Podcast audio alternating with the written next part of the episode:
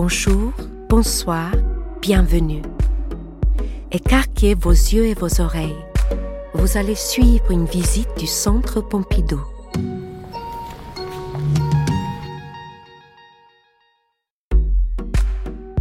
Du 26 juin au 23 septembre 2019, le Centre Pompidou propose une rétrospective de l'artiste Takesada Matsutani. Né au Japon en 1937, il vit aujourd'hui en France. Dans ce podcast, nous proposons une mise en regard de deux paroles, celle de l'artiste lui-même et celle de la commissaire de l'exposition et également conservatrice au Musée national d'art moderne, Christine Massel. J'ai rencontré euh, Takesada Matsutani de manière tout à fait volontaire, puisque en fait, euh, j'avais euh, pris connaissance de son œuvre grâce à l'acquisition d'un tableau Goutai de 1963 dans la collection, grâce à un conservateur du musée, Jean-Michel Bourg, qui a été très proche de cet artiste euh, depuis qu'il s'est installé à Paris dans les années 60, en 66 très exactement.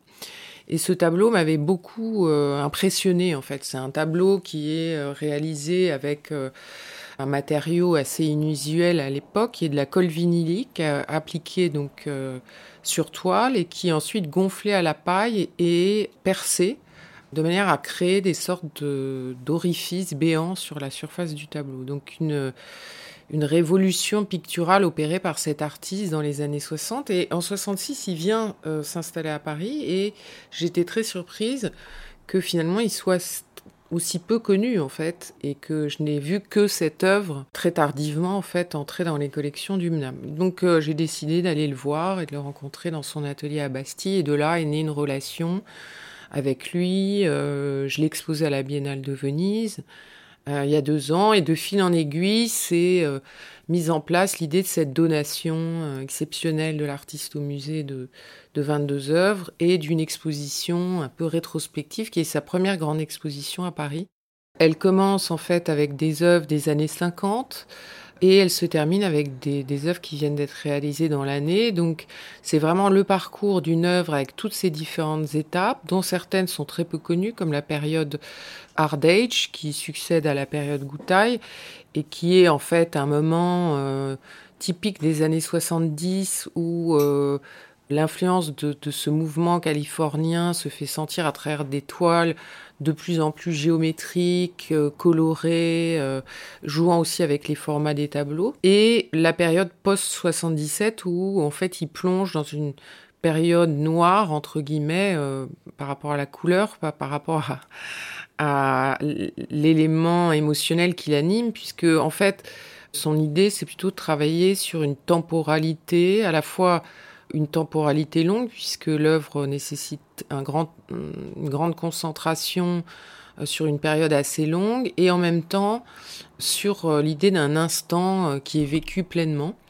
On trouve là en fait une résurgence de l'influence de la philosophie bouddhique sur Matsutani, puisque en fait, c'était une des religions avec le Shinto majoritaire dans la région où il a grandi, dans le Kansai, et notamment pratiqué par sa famille. Donc on sent tous ces préceptes du bouddhisme et notamment de la branche zen dans, cette pratique, hein, euh, qui est relativement ascétique.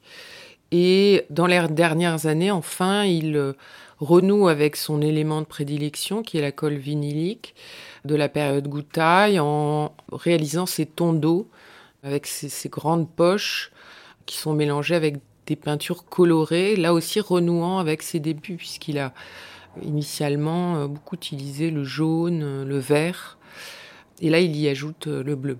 Et puis enfin, il réalise une œuvre nouvelle de très grand format, qui est ce grand stream bleu avec ce bassin qui recueille l'encre d'une poche qui a été à un moment libérée, donc qui inscrit sur la toile des motifs créés par le hasard. Matsutani, à propos des 22 œuvres dont vous avez fait donation au musée, comment est-ce que vous les avez choisies? Est-ce qu'elles retracent toutes les périodes de votre création? Oui, mes œuvres sont chargées d'histoire. Je pense à mes débuts bien avant ma venue à Paris. Quand j'étais jeune, à la fin des années 50, j'ai commencé à changer car le Japon avait perdu la guerre. Mais son esprit était resté fort et libre. À cette époque, j'ai commencé à réaliser de nouvelles peintures influencées par le groupe Gutai. Dans les années 60, je suis venu à Paris et j'ai fait beaucoup de gravures, des sérigraphies. J'ai donc choisi des œuvres représentatives de ces périodes pour en faire don et les présenter aujourd'hui au musée.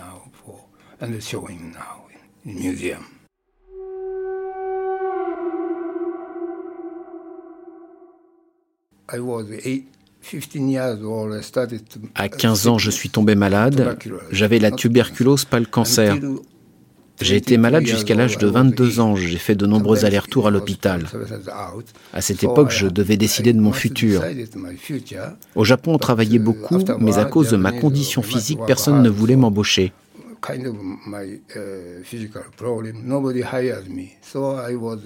Alors j'ai dû rester au lit et j'ai décidé que je deviendrais peut-être un artiste. Uh, C'est ainsi que débuta ma vie d'artiste. Je voulais faire toutes sortes d'œuvres ancrées dans la réalité, des copies, des dessins. Une des meilleures façons était, on avait une maison avec un petit jardin. Je faisais pousser des plantes et je les dessinais. J'avais un chat et un chien que je dessinais. J'avais un oiseau que je dessinais aussi. J'ai essayé d'aller dans une école d'art car je voulais être un artiste. Mais la tuberculose est revenue et je ne pouvais plus aller à l'école. Finalement, j'ai dû abandonner l'école à 19 ans. J'ai appris par moi-même. Mais ce n'était pas facile de vivre de mon art. Lorsque j'ai guéri à 22 ans, j'ai commencé à enseigner l'art et j'ai commencé à gagner de l'argent. Encore une fois à travers le monde académique. Par ce biais, j'ai découvert le groupe Goutai à la fin des années 50 et c'est comme cela que je suis devenu membre du Goutai. Gutai, en fait, euh, en japonais, c'est euh, gutai, concret, matière. Ça veut dire un art n'est pas basé sur une réflexion conceptuelle et qui expérimente avec la matière en rapport euh, direct avec le corps et qui est donc une, une, pratique artistique qui ne distingue pas le corps et l'esprit. Donc c'est typique aussi d'une attitude, on va dire, orientale ou en tout cas euh, japonaise où le il n'y a pas vraiment de, distinction entre euh, une activité euh, physique et intellectuelle comme dans la manière d'envisager le, le fonctionnement de l'être humain basé sur les pensées cartésiennes du monde occidental. Notre chef de file, fondateur du mouvement et artiste, M. Yoshihara,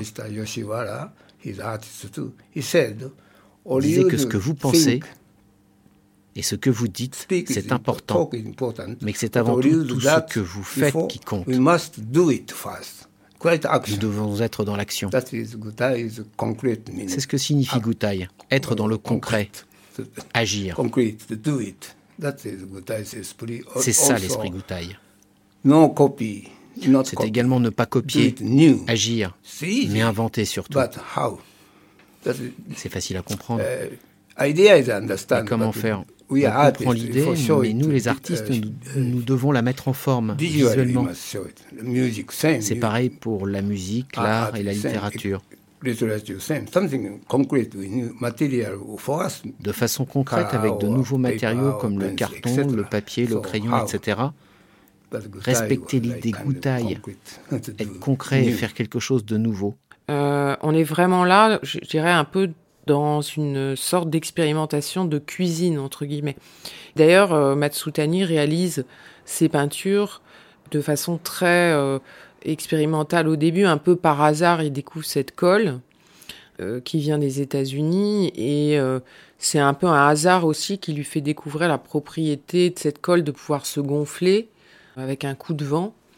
Et quand il comprend qu'il peut faire des bulles, en fait, à la paille, ensuite, il va exploiter cette découverte et en faire quelque chose euh, de nouveau. Ensuite, euh, il gagne un concours en 66, un concours euh, organisé par une, sorte d'organisation franco-japonaise. Et, donc, il se rend à Paris au, départ pour six mois et puis il y reste parce que, d'une part, il y a découvert la culture occidentale qu'il passionne. Il fait des voyages, il va en Italie, il découvre euh, les arts anciens, à la fois antiques et de la Renaissance.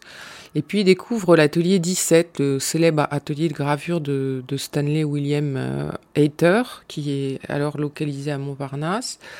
il commence à y travailler, il y rencontre Kate Van Houten, qui va devenir son épouse et qui elle-même va l'initier à la sérigraphie. Et en fait, pendant plusieurs années, il va beaucoup se concentrer sur euh, un travail de gravure et de sérigraphie qu'on montre également dans l'exposition. Matsutani, de manière générale, est-ce que votre travail est inspiré par le contexte historique et culturel dans lequel vous vous situez, dans lequel vous créez? Je crois que nous vivons dans un siècle développé. Nous avons des voitures, des avions. Uh, Mais avant ça, il y a notre histoire, l'histoire de l'Europe, de la Grèce ou bien de l'Afrique, et bien sûr l'histoire de l'Inde, de la Chine, de la Corée et du Japon. J'ai grandi dans une forme d'idéologie et de philosophie bien établie, en même temps, le Japon est très particulier. Il y a plus de 100 ans, nous étions un pays fermé. Et nous nous sommes ouverts, nous étions en retard, alors nous avons beaucoup pioché dans l'histoire et la technologie européenne. Et les Japonais sont très intelligents et nous nous le sommes appropriés et avons fait des choses importantes. C'est pareil en matière de pensée. Nous avons le bouddhisme et la philosophie orientale, mais également la philosophie européenne. Je connais cela depuis toujours. J'ai grandi dans ce contexte. Il s'agit d'art, mais aussi d'histoire, d'esthétisme et de philosophie.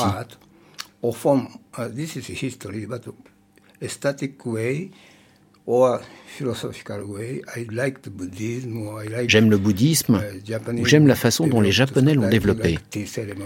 J'aime la cérémonie du thé ou le kabuki. C'est une forme de qualité, ce n'est pas logique, mais c'est dans mon sens, ça m'a permis de développer une nouvelle pensée. Je voulais de nouvelles idées.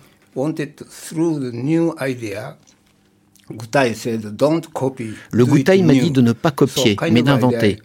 Il a ajouté une idée de pureté. Enfin, de pureté, je ne sais pas, mais d'honnêteté. Je voulais créer des choses dans ce domaine. C'est à l'origine de mon œuvre.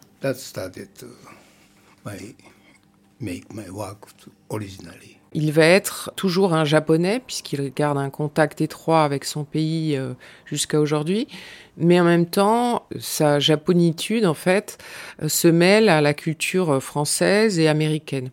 Et donc il euh, il est une sorte de cas un peu particulier comme un Fujita notamment avant lui qui va mêler toutes ces influences et ensuite trouver, on va dire, un style très particulier qui va être le le style stream de la fin des années 70, le stream ou courant, qui sont ces longues toiles de plus de 10 mètres parfois qui euh, représentent une sorte de, flux, de, courant qui a fort à faire avec le courant de la vie, euh, le flux euh, de l'énergie qui traverse les organes vivants.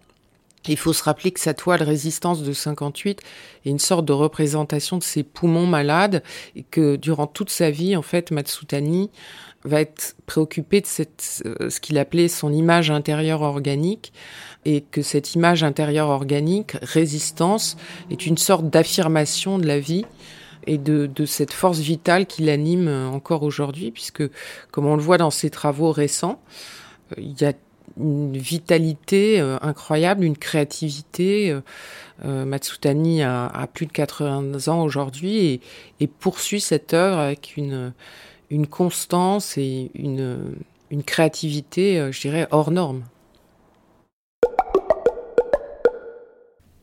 Matsutani, qu'est-ce qui vous intéresse dans le travail de la matière, dans le travail de la texture? Je crois que c'est dans ma personnalité. J'aime les représentations organiques et sexuelles. C'est quelque chose que j'ai en moi depuis toujours. Je l'ai compris en devenant artiste et depuis que je réfléchis sur l'art. À cette époque, cette image intérieure faisait mon originalité. Elle ajoute de la profondeur du sens. C'est ce que nous, Japonais, nous disons. Nous aimons mettre de l'espace, mais l'espace, ce n'est pas une page blanche. Ça l'est d'un certain point de vue, et c'est un point de vue important. Mais c'est parce que le blanc est vide qu'il est important. C'est une idée que j'ai toujours respectée.